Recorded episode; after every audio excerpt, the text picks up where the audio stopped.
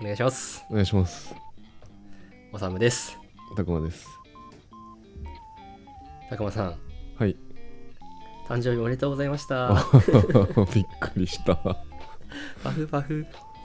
おさむの時やらなかったいやいやいや、近い言うて近い俺、 23週間差ぐまらあい、まあ、二人とも夏男だからね。そうですねなのでおさむさんもおめでとうございますいや、ありがとうございます。ついに我々も我々が30歳になっ30の大台になりましたね。たねえなんか、31発目のポッドキャストですよ、これは。確か合ってにるそうだと思うだよね。そうだと思うそうだと思うん。前回、多分まあ多分うんさすがにこれをリリースする時はリリースされてるけど、フジロック行く前の話を俺が編集した記憶があるから、うそうかそうかうん。ですね。まあでそのフジロックに行ってきたとあ、そうだ。 はい、今回は。 もうフジロックが楽しすぎたんで、ぜひ、ね、来年フジロックに行く周りの人口を一人でも上げたいので、フジロックの雑感を、なんか、たくまにプレゼンする形で、ぜひお願いします気になりまくって結局行けてないのの筆いや頭だかーフジロック圧倒的でした。俺、今まで、まあ、日本って4大フェスあるじらゃなフいェですスか。相当行ってるよねうん、フェス、まあ、音楽をずっとやってたから、うんうんフェスそもそも好きだしキャンプとかも好きだから、まあ、都市型のフェスだとロッキンとサマソニうんで、まあ、地方だとライジングサンっていう北海道のものとフジロックがまあ日本四大フェスとうん呼ばれてて、まあ、ロッキンだけちょっと行ったことないんだけどそうだよねサマソ行っニてるイメージあんまなか っ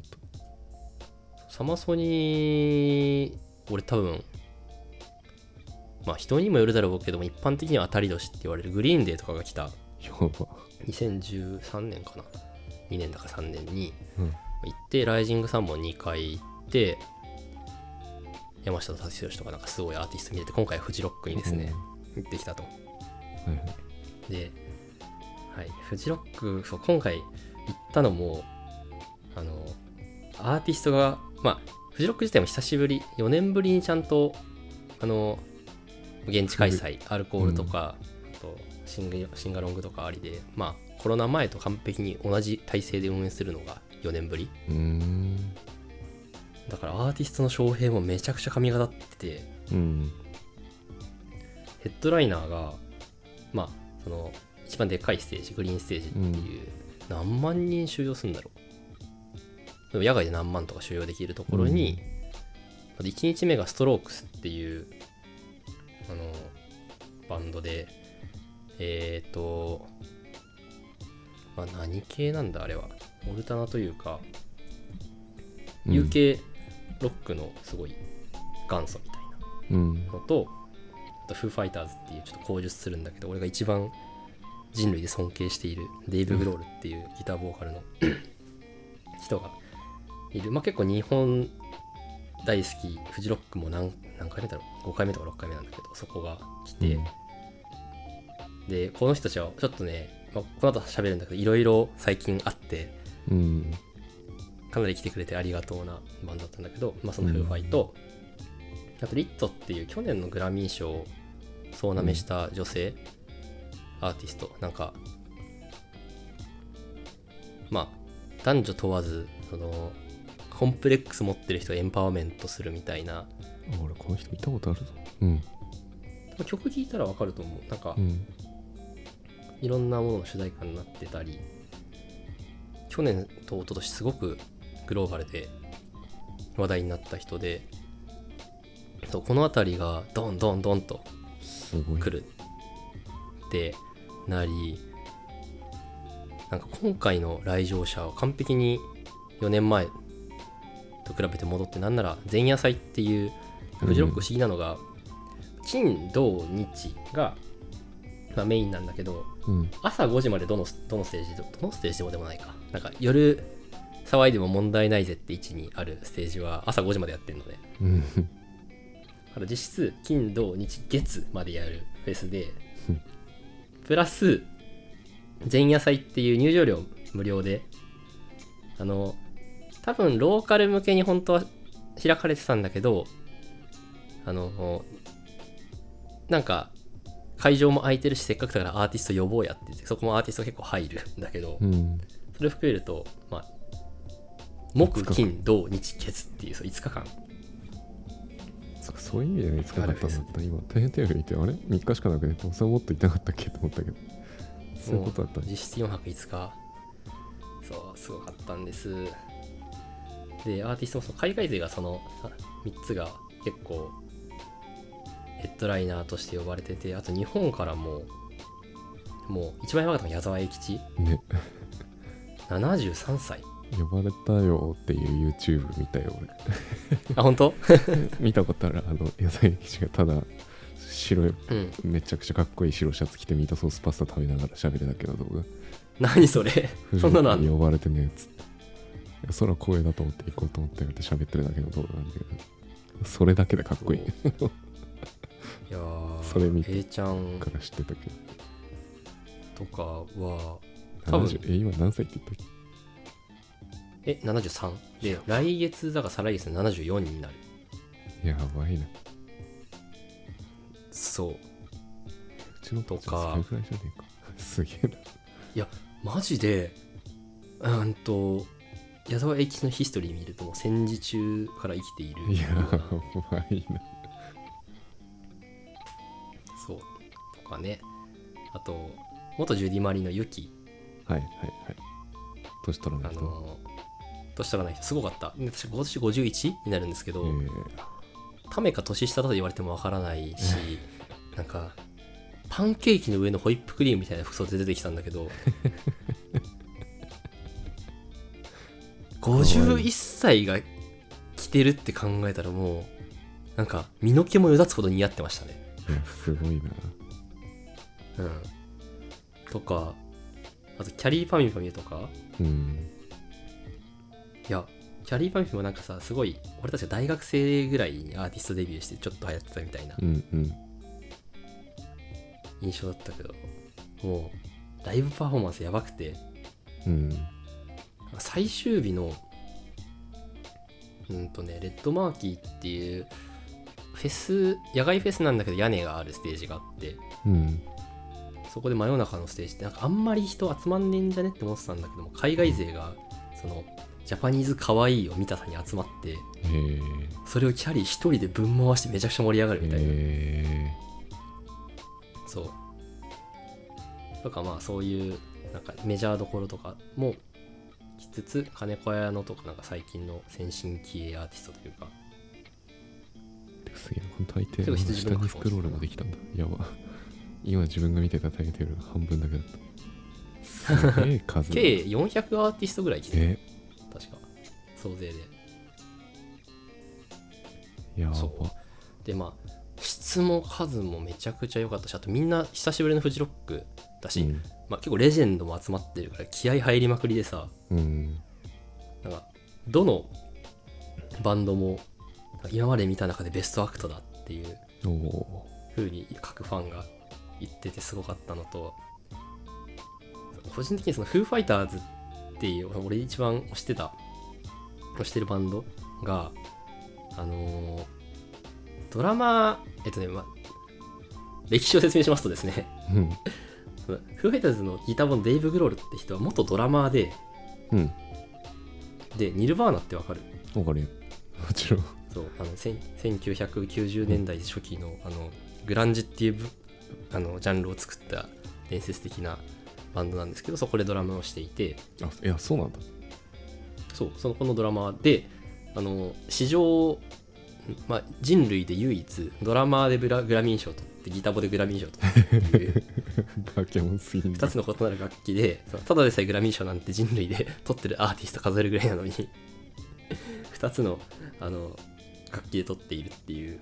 キャッチャーやってのと大リーグ優勝してで次別のチームでピッチャーやってついでに監督もやりながら大リーグ優勝しましたみたいそうそうあ簡単に言うと大谷翔平ですね、なそうだね大谷翔平に近い大谷翔平みたいな人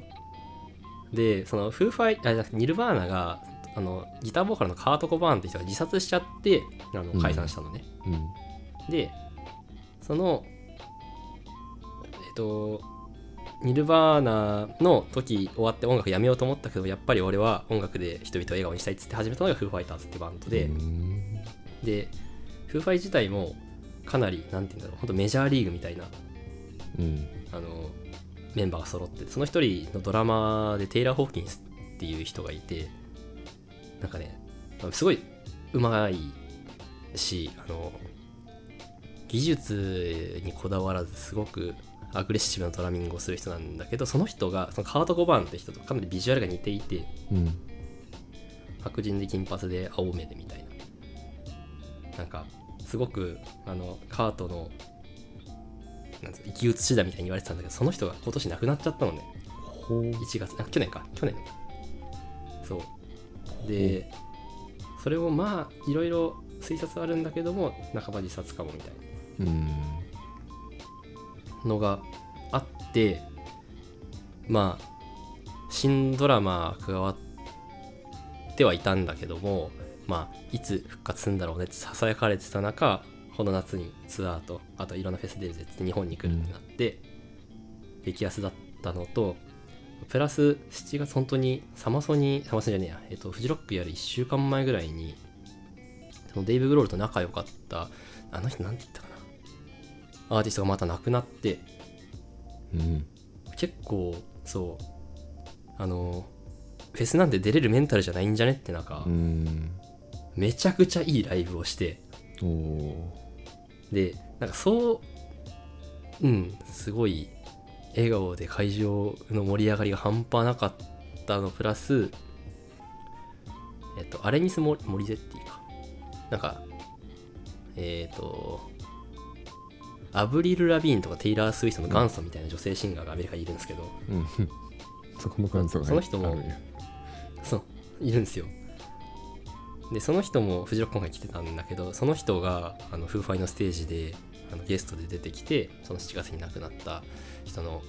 楽曲演奏したりなんかその亡くなったドラマーのテイラー・ホーキンスって人が一番好きだった曲を普段はあのまあフェスとかフェスとかって結構みんなが好きで有名な曲を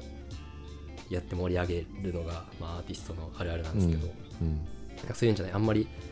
メジャーじゃないけども彼が好きだったからって言って曲をプレイするみたいなおーそういう追悼ライブみたいなニュアンスも含みつつだけど、うんなんかしんみりするんじゃなくてみんなが爆盛り上がりするみたいなすごいパフォーマンスをやりきって、そう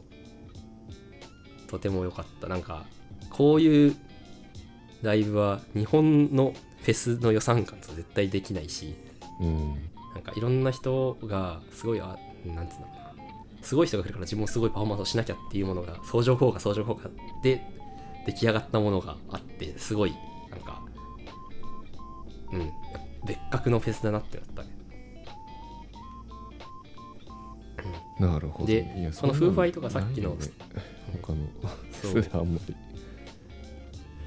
で面白いのがこいつらがいるから例えばエルレガーデンとかも今回出たしうんあのアメリカのえっとロックバンドでウィーザーっていうのがいるんだけどこ俺でも知ってこるもすごい俺も大好きで、うんそうツイッターこの辺りがヘッドライナーなんですめっちゃ日本語でああ MC してなかったあそうそうそうそうそういざあの奥様が日本の方であそうなんだだからあんなに日本語がいいんだなんかちょっとサービスに日本俺語も知らな話くすてとかっていうレベルじゃないレベルですそうそう全そう部そ日う本語で MC しててえって思ってあれこんな日本語喋れんだってびっくりしたし、なんかあの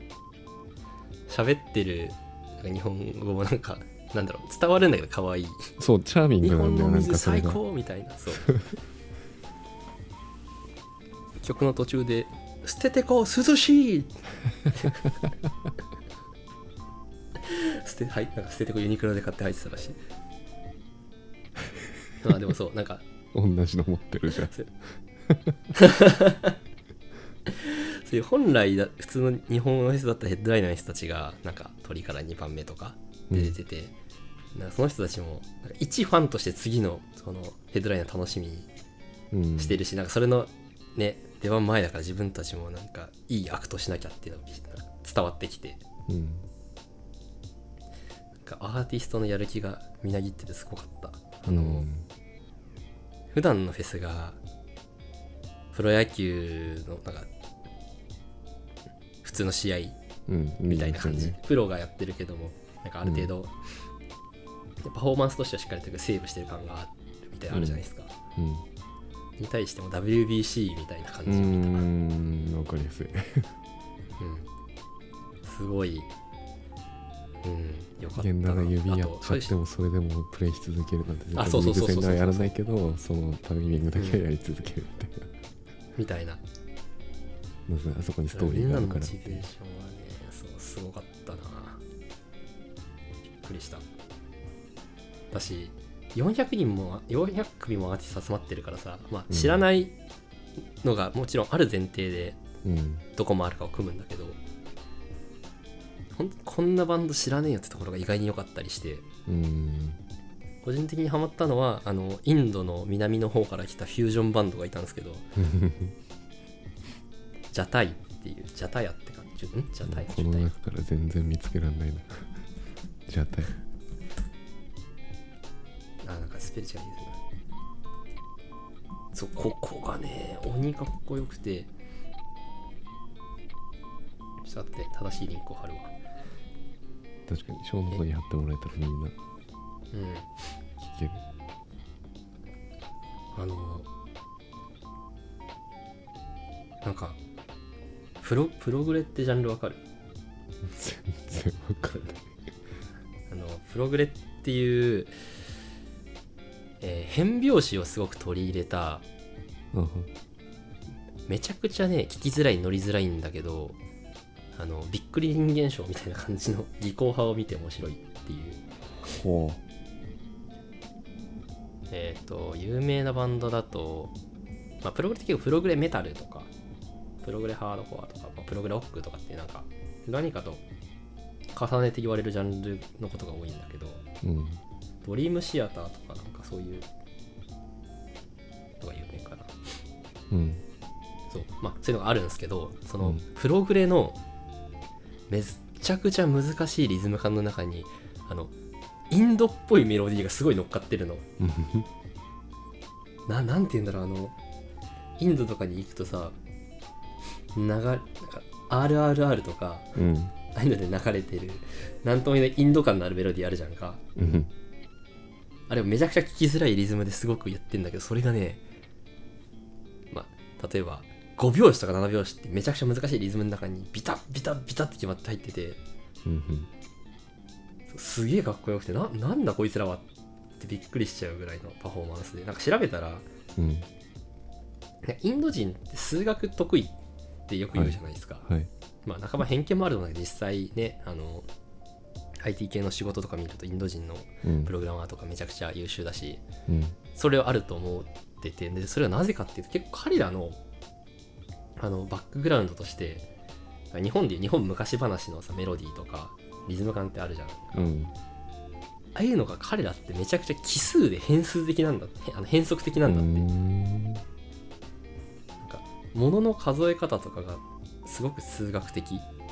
うんなんですよでこれってすごいことであのってことはインドのバンドってまだまだ発掘されてないんだけどめちゃくちゃ技巧派の人たちが眠ってる可能性があってなるほどそうあのストファイでスリランカめちゃスリランカだっけかなめちゃ強いってツイッターのミーム見たことある見た見た見た見た見たはい見たことある 世界大会に急にやべえそう実は違う宇宙がもう一個あったぐらいのレベル高い空間が実は世界にはあったみたいなそうそうそうそうなんか鉄拳だかストファイだかで格ゲーでいきなり現れた確かスリランカ人だったと思うんだけどでいきダなークりホ優ース勝的してにいっ試合をそてうなめしてそうなんか俺は地元だと全然うまくないぜみたいなことを言そうそうっそうて日本の1位がその国行ったらもうボッコボコにやられたみたいなそうそうだからそれがねあり得るなっていうのをな思ってるほどこういうそう予期せぬ出会いがあるのもやっぱフジロックいいとこなんかライジングさんとかだとやっぱ、まあ、同じく野外フェスでアーティスト多いけど言うて知ってるバンドが多いから日本中心でこのでおっさん4人のバンドあおっさん4人のバンドですねジャタユジャタイユかなそうかもしれんなら今出てきたそうそれいやーやばいのがさよくフェスとかライブとか行くとコールレスポンスがあるじゃんかうん「セイホー」っつったら「ホー」って返すうみたいな,、んうんなんかここでクラップヨハンズしてみたいな感じで、チャッチャッチャッチャみたいなのあるじゃんか、うんそうこいつらあの次の曲はあの私たちのなんかソウルソングでみんなにもぜひ乗ってほしいんだつってイエーイってなった時に、あの俺たちが曲を止めるタイミングでぜひみんなに「高田来た」って言ってくださいって 言って、まあ、その高田来たの意味もわからんしで高田来たってもう5拍子じゃないですか高田来たと、うん そうだからあのめちゃくちゃ乗りづらいんですよそうだよねリズムとして取りづらいうん12341234高田北1234ってなるから でこれを曲の途中であの任意のタイミングで彼らが指示したところで俺たちは高田北って言わなくちゃいけないとで高田北1回じゃ高田北高田北みたいな2回パターンとかもあってこんななんかなんだろうリズムテストみたいなことさせられるのかっていうのがすごい面白かったおもろいそうできなかったらできなかったでなんかさ お前らまだまだだなみたいななんかすげえそういう煽りをしてくる人はパフォーマンスもめちゃくちゃ面白いインドのフュージョンバンドでしためっちゃインドっぽくておもろいそ彼らの世界で生きてるうなんかこういう予期せぬ出会いとかもあってとてもアーティストとしてもなるほあの探すのが面白かったのはノイジロックなんだけど、まあ、そういうアーティスト系以外にもあの野外フェスであのーまあキャンプがメインの宿泊方法なわけですようんでまあ俺もキャンプ好きだし今回4泊5日するための装備を持って行ったんですけどうん結構キャンプサイトがあこれフジロックって開催地が富士なんだけど苗場なのね新潟うんそうで新潟のあの苗場スキー場でやるんですよはいあてかあれ好きじ ゃでんスキー場だからそう、うん斜面がスキー仕様なんですねあでそのテントサイトが 基本斜面なのうんうんで4泊5日斜めなところにテントなんて張ろうもんならとてもじゃないけど休めないから、それめっちゃ聞いたなうん、友 達からもう早めにねあのーそうそうそうテントサイトを抑えなくちゃいけなくてそうそうそうそのために気合を入れて私 あの前夜祭からそのテントサイトって開くからうん開くのが12時なんだけどうん朝の7時から苗場に行 ってやばい待機をしてたんだけどいやこれどこのあのあんま記事とか調べても上がりづらいから貴重情報なんですけど、なありがてえその時点で俺の前にすでに100組ぐらいいたのね。はあえそれってさ車で渋滞で並んでるみたいなイメージあで違うもう並んでるのディズニーシーの入場ゲートみたいな感じそう屋根も何もない中に人々があうのわキャンプ用品担いでかっさげて、うん、待っててで一番前の人たち明らかにテントをすでに張ってるの ね。で話を聞いたら前夜祭のその前から泊まってるらしくて止まってもう並ぶためにテント張ってるともうどうせテントあるしそうみたいなそう。いやででも朝その7ね時とか8時とかで、うんそんな状態でテント張っちゃうよ そうね。で、まあ、とはいえ100組いんのかって思ってびっくりしたんだけど、その後、もう、開く12時には俺たちがもはや最前列ぐらいの勢いで後ろに人が並んでてう、わはいそう。ちなみに俺栃木から行ったんですけど、実家から。朝4時に起きて行ってんのね。確かにそうじゃないと無理だよねそうそれでもほどほどの位置、まあ、結局あのなんだテントサイトが A から G ぐらいまで幅広くあって、うんまあ、A から結構高立地なとこなんだけどうんもうテントサイト A って割とアクセスが良くてかつ平らなところに建てれたんだけどギリギリだったあ本当にあと1時間遅れてたら多分ねそうその A っていう良い立地を捨ててもうちょっと遠いところに行くかもしくはその立地がいいところアクセスがいいところの斜めその斜面に立てるかしかなかったからもう なんかそれぐらいのガチ度の人たちが集まっているっていうそれはもう山の形変えていただかないとそうね会場変えてもらった方がいいんじゃないかと思うぐらい、 うん、 いやじゃあ後ろの今回たまさそのうぞううぞうの並んでる人たちはみんな斜面で寝たってことそうなんですよいやいややばくてモチベーション高すぎてちょっと怖くすらあったねここに立てるみたいなーあ あてかさ立ってんのってなんかキャンプのテントを斜めに立てるイメージが全然想像つかないんだけどペグとかその杭を地面に打てなかったら多分テントごと ズズズズってスライドするだろうなみたいな斜面に立ってんのいやうんだから相当そのフジロック行かれる方は頑張って本当朝8時とか9時に苗場着くようにプランしていくかあのまあスキー場だから近くにホテル苗場プリンスホテルっていう、うんうん有名なところもあるし、まあ、そこ周りにの全民泊泊せとよかとあまあ単純にキャンプをやめろってことかそうそうそうそうそうまあでもそれも全部抽選制らしいいやそうだよだってそそんな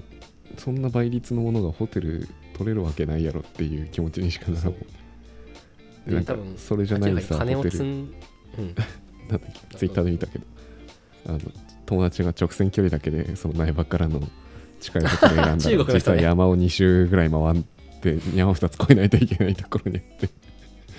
いやあれ現地でもね結構話題になってましたよそこにやっとそダメだよみたいな感じそうそうそうそういやあちなみに面白かったのは来場者の本当大げさじゃなく半分は海外の人だったねマジでこんなとこまでうん日本人でも行くのだし躊躇するぐらいだねうん半分海外の方でその中の、まあ、23割が中国韓国の方へえあとインドネシアとかアジア系で残りはやっぱ西洋の人とかかなりグローバルなイベントでした、うん、いやーそうだからキャンプキャンプすごい楽しかったけど、うんあの今回たまたまフジロック24年25年、まあその二十数年間やった中で初めてあのほとんど雨が降らず全部真夏日だ真夏夏日だったおーとから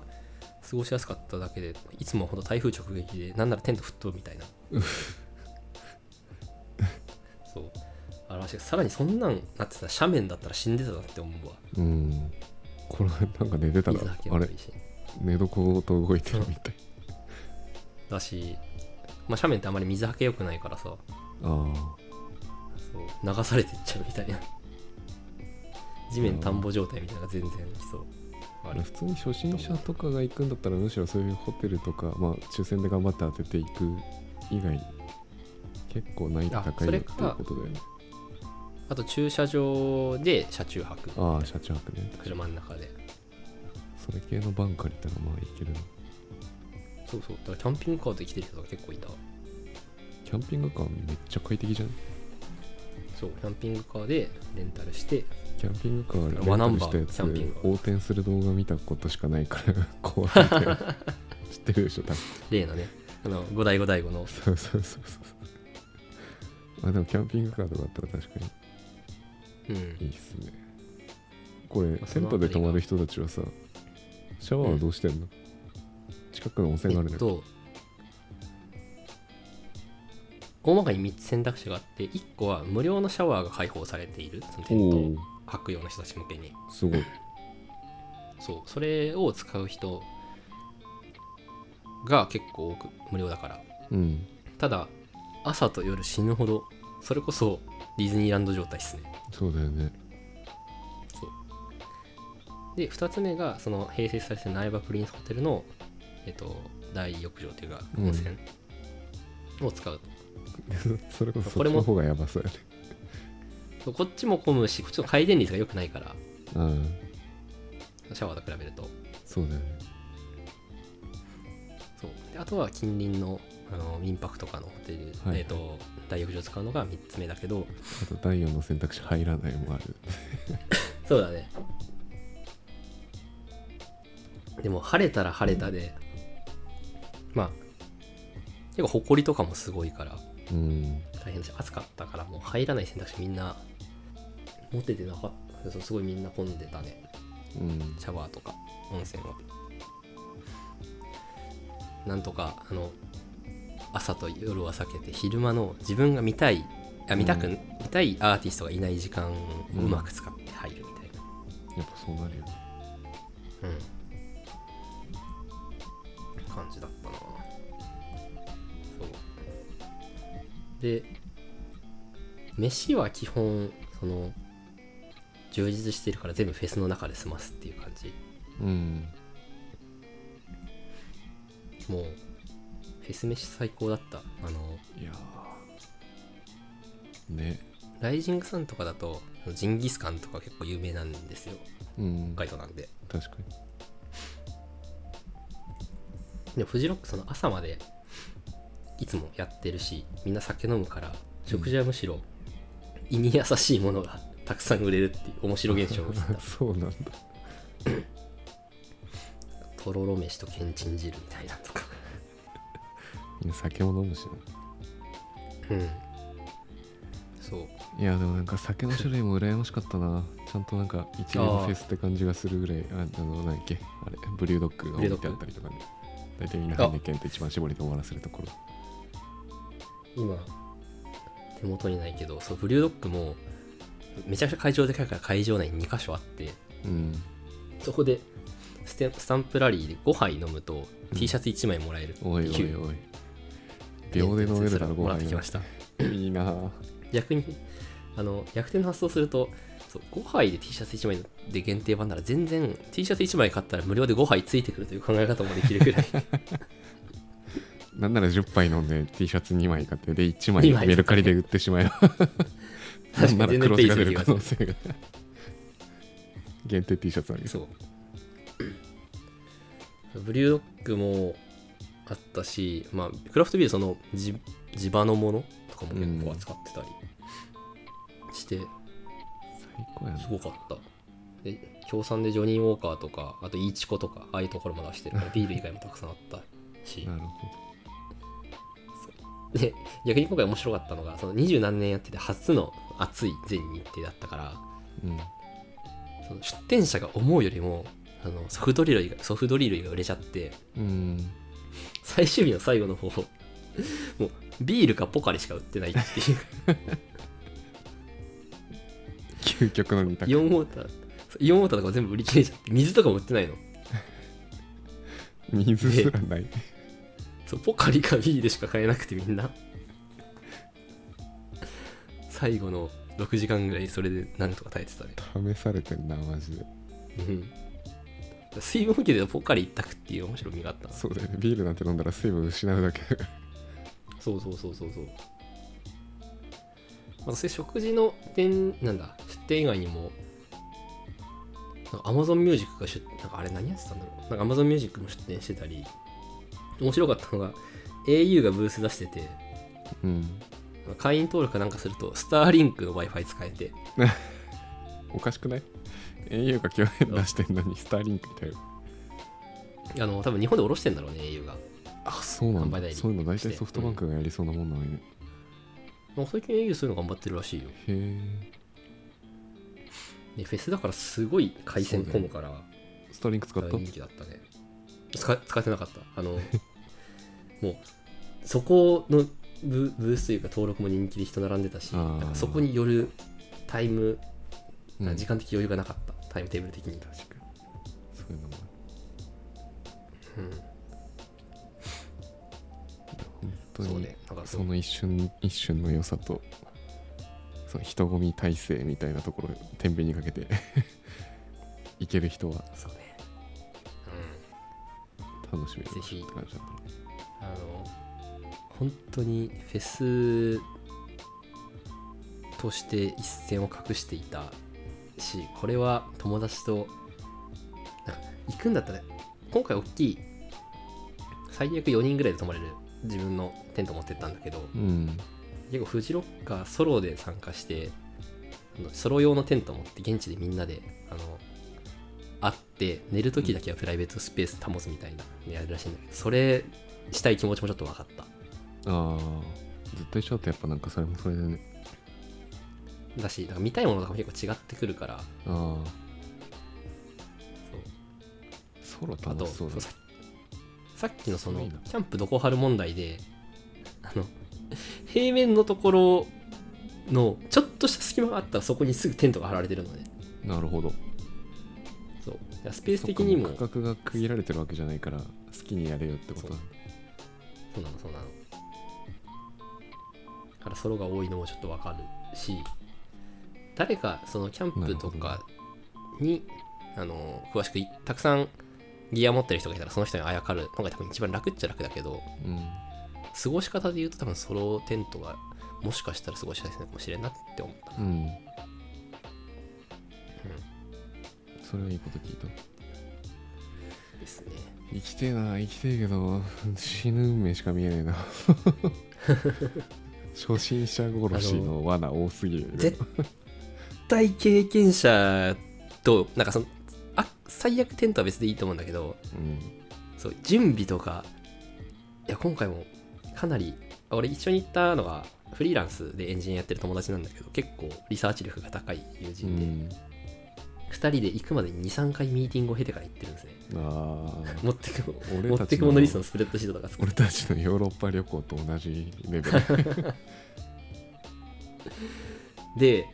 あのー本当に初初見殺しがたくさん例えばなんだけど4泊5日距離にして俺ね1日2 0キロぐらい歩いてるのうお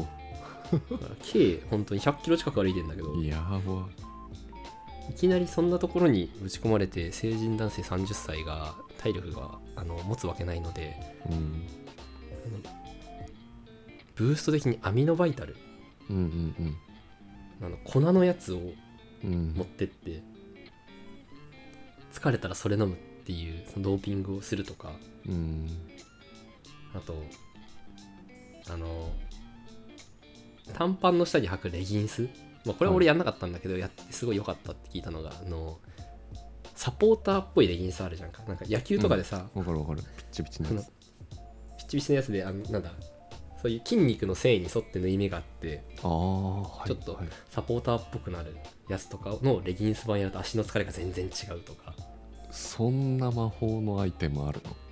日常で履きたい、そうなんかそういう裏テクがたくさんあってフジロックはへえあそういうのあでも意外と安いナイキで4000円ぐうんらいへあとあの靴俺はキーンのニューポートっていうなんか昔買ってよかったもので紹介した靴っぽいサンダル履いてったし結構フェス御用達のものではあるんだけどあのあまりにも地面がイワイワしすぎててえ、うん、山だから、なんかトレッキングシューズがおすすめですよっていろんな人が言っててうんいや夏にトレッキングシューズなんて暑いだろうと思ってそのニューポートってやつ行ったんだけど全然トレッキングシューズが良かったね友達それで言ってたんだけど疲れ方が顕著に違いが出てたそうなんだ足裏からのダメージってことあの中敷きってすごいなって思ったあ そうインソールがあるとないで全然違えんだなとか難しいまあそういうの話たくさんあるんで指揮者と行った方がいいですねなるほどです ねはいなのでちょっと来年また行きたいなと思っていて夏帰ってこれる産卵がついてるのでおおなるほどオーストラリアからぜひぜひそういいっすね行きましょうよはい行きた取いれれば行チきケたッいト気持ちは今非常にありますあのと同時になんか震えてる感じです ね 来て帰ってこれるんだろうかこれ雨降ってたらどうだったんだろうなそうそうそうそういう運もあるよねうんまあで今回も行はける豪うん運オブ豪運だっ行くなら絶対もう早めの方がいいもんもうだって30後半とか40とかもうなんか行けるタイミングもう絶対ないしたあでもそれで言うとびっくりしたのがフジロックの多分参加者平均年齢30後半とかだってあそうなんだあまあでも確かに昔まあから大人のフェス昔から行ってるフジジロッカーもそうだし、まあ、単価が高いっていうのもそうだし、うんあと出てるアーティストもなんか若者人気というよりはもうグローバルうんで有名な人たちみたいな、だかうんら盛り上がりとかもあの前でモッシュするとかじゃなく て音楽を聴くみたいな楽しみ方をする人が多い、うん、うんもういいのよもう手話体が痛 いからなんか自分たちが乗って楽しむというよりアーティストが伝えたいことを聞いて楽しむみたいなそういう空間だ大っ人ですねたそう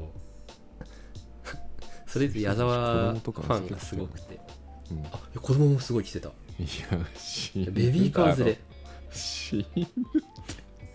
すごいなぁあのやっぱ民度が高いからそのあベービーカー逆にねあ、まあ、そのフェスあの運営者側もその子供向けのあのヘッなんて言うんだろうイヤーマフみたいなうんイヤーカバーっていうか、絶大対死ぬ音量とかで耳がそう守れるものが貸し出してたりちゃんとあのなんだベビーカーの人とかがいてもそんな歩くのに困んないように割とみんな配慮してたりとか、うんうん